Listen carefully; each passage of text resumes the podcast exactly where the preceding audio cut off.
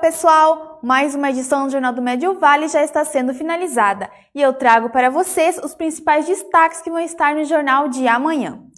E a vacinação contra a Covid-19 segue no município de Timbó. A partir de amanhã, passam a receber a primeira dose pessoas a partir dos 45 anos. Além disso, podem também se vacinar todos os outros grupos que já foram iniciados. A vacinação ocorre no Salão da Igreja Matriz Santa Terezinha, das 8 às 11 da manhã. É necessário levar a carteirinha de vacinação e documento de identidade.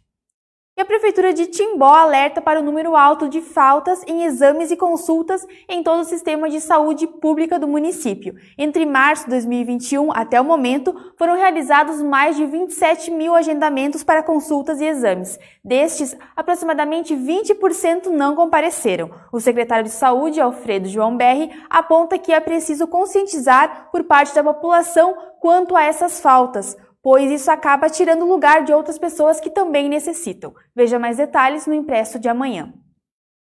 E ontem foi realizada a missa solene que celebrou o jubileu de ouro sacerdotal do padre André Piazek, da paróquia Santa Terezinha de Timbó. A missa contou com a presença de padres da Diocese de Blumenau, autoridades, convidados e a comunidade em geral. Mais detalhes sobre a celebração você confere no impresso.